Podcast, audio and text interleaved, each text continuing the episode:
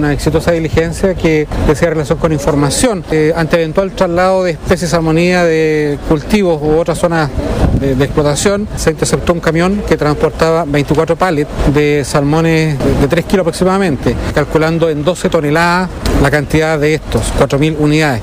Por esta razón se realizaron todas las diligencias con las distintas pesqueras para tratar de ubicarlas.